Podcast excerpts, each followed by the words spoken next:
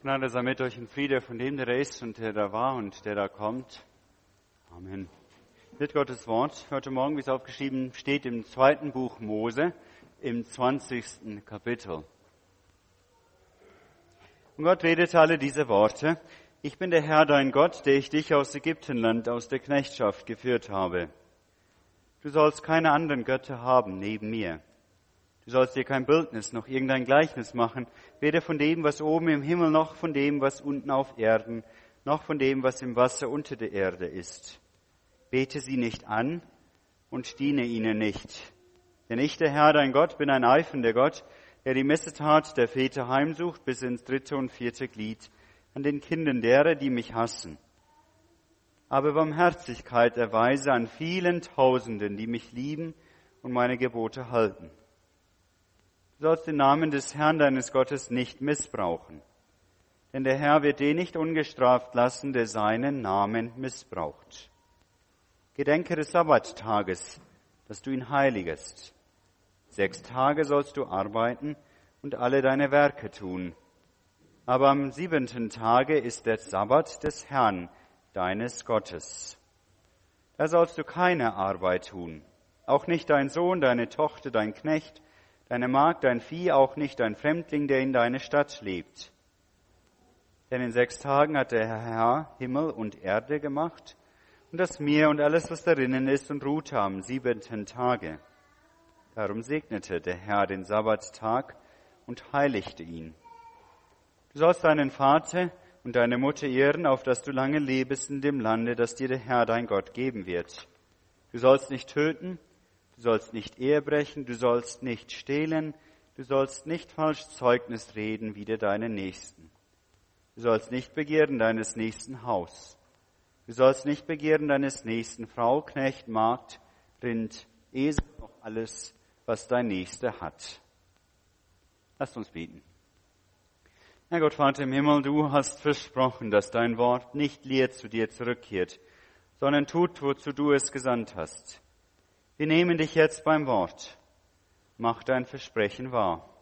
Mach es wahr überall dort, wo heute dein Wort laut wird. Mach es wahr jetzt hier bei uns und lass dein Wort an uns die Früchte tragen, die nach deinem Willen sind. Das bitten wir durch Jesus Christus, unseren Herrn. Amen.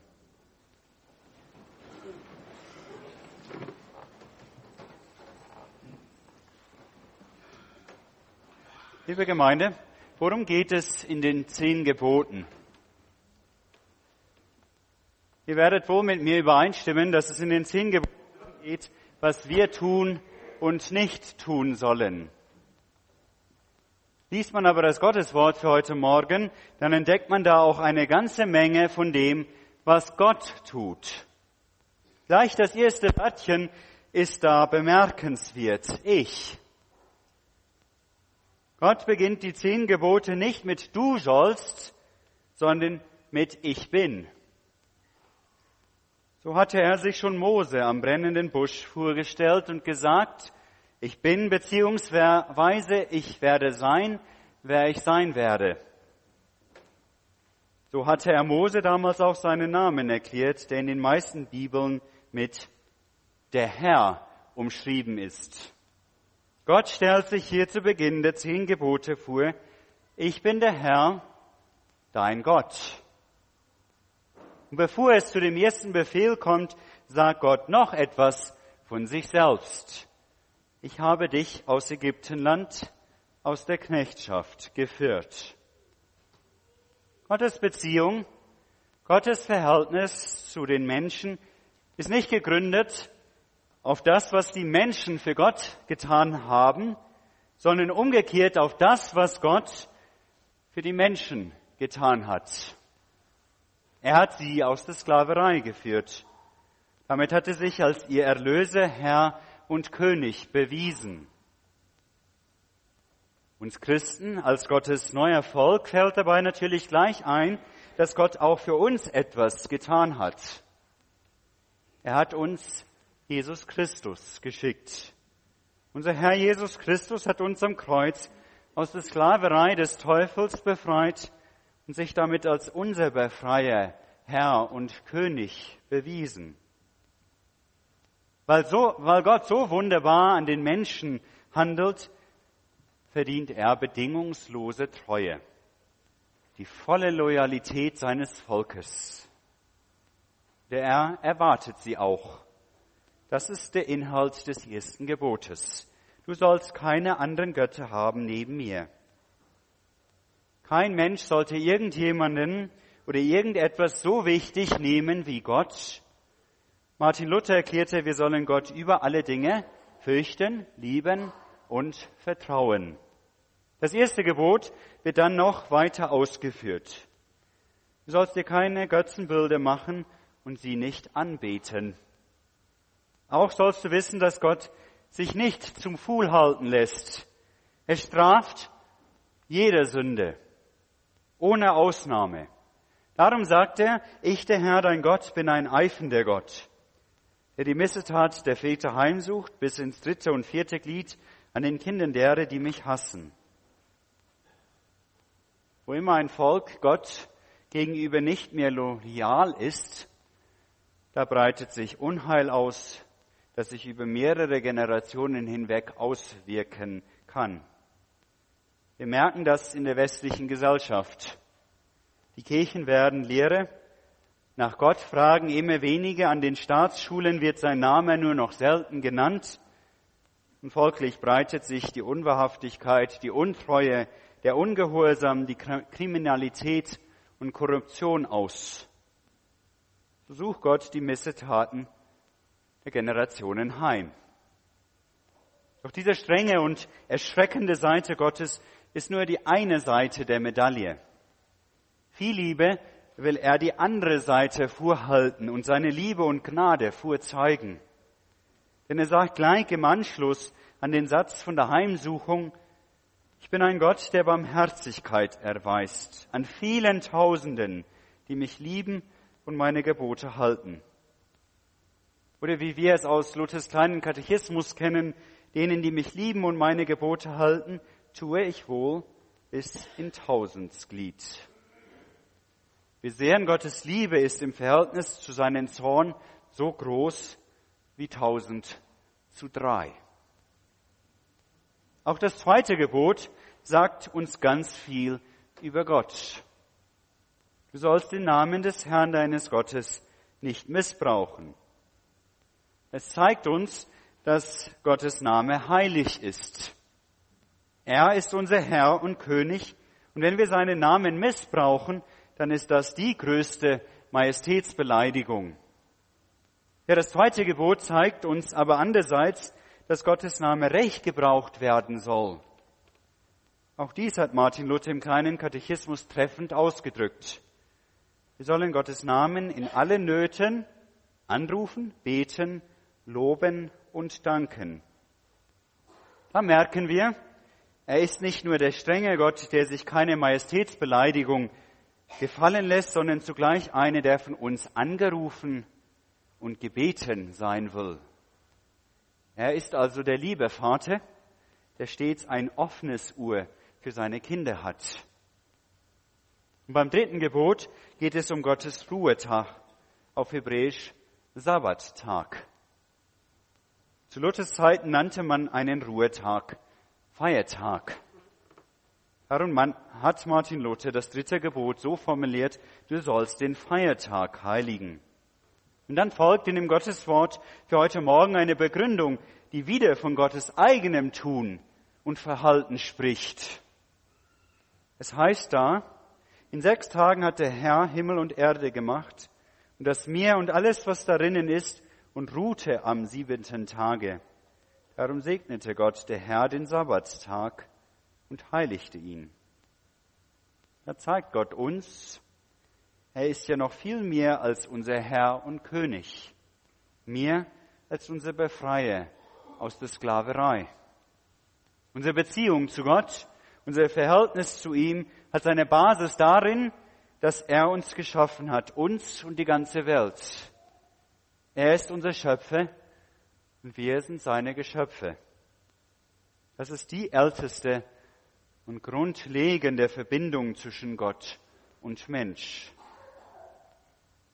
Wenn Gott nun mit dem dritten Gebot möchte, dass nach sechs Arbeitstagen ein Ruhetag folgen soll, dann erinnert er uns damit an die Erschaffung der Welt in sechs Tagen.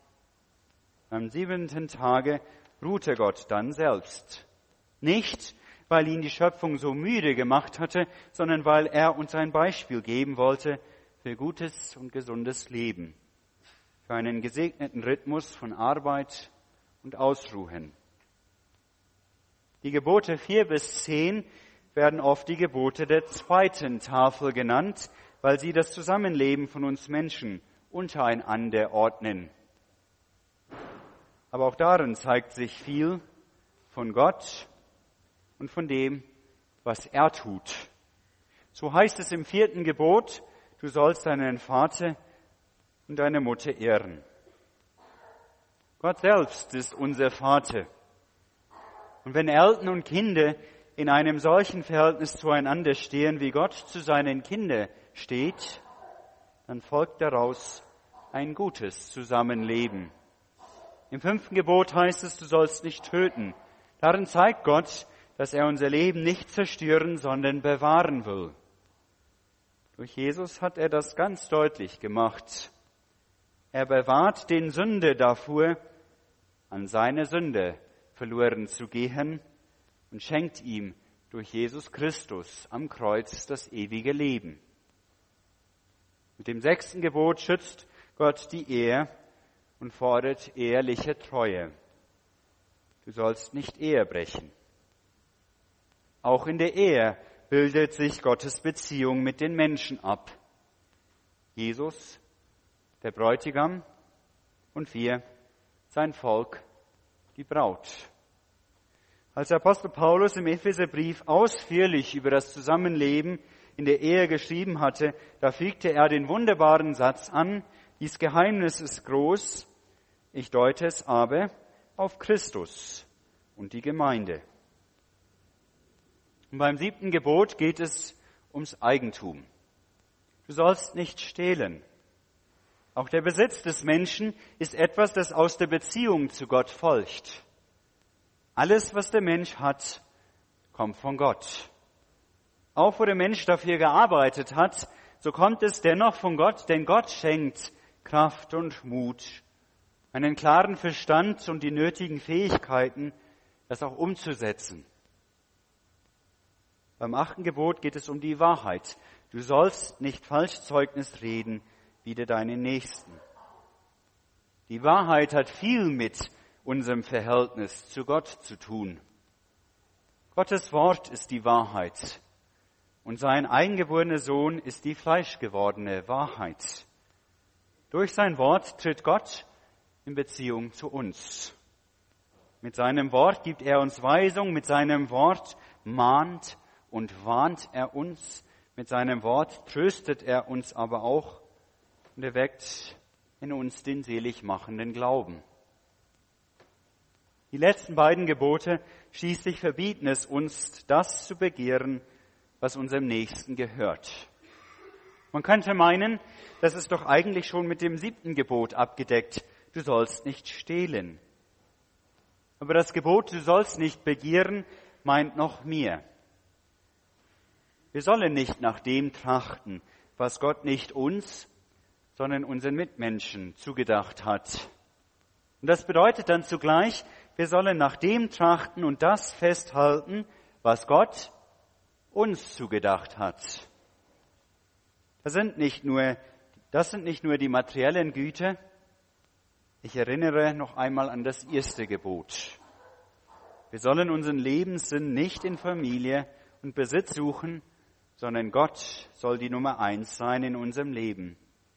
Er ist unser Herr und König. Jesus forderte seine Jünger auf, trachtet zuerst nach dem Reich Gottes und nach seiner Gerechtigkeit, so wird euch das alles zufallen. In allen zehn Geboten merken wir also, es geht da nicht nur um das, was wir tun und nicht tun sollen, sondern gerade auch um das, was Gott tut. Sie zeigen uns etwas von Gottes Strenge und Zorn, sie zeigen uns aber vor allem Gottes Liebe und Barmherzigkeit. Dasselbe gilt von dem Gebot, das die zehn Gebote zusammenfasst. Wir haben es vorhin im Evangelium gehört, wie Jesus es aus dem Alten Testament zitierte. Du sollst den Herrn, deinen Gott, lieben, von ganzem Herzen, von ganzer Seele, von ganzem Gemüt und von allen deinen Kräften. Und du sollst deinen Nächsten lieben wie dich selbst. Hinter diesem Gebot verbirgt sich Gottes grenzenlose Liebe. Ist das nicht wunderbar, dass wir solch einen liebenswerten Gott haben? Amen. Und der Friede Gottes, der höher ist als alle Vernunft, bewahre eure Herzen und Sinne in Christus Jesus. Amen.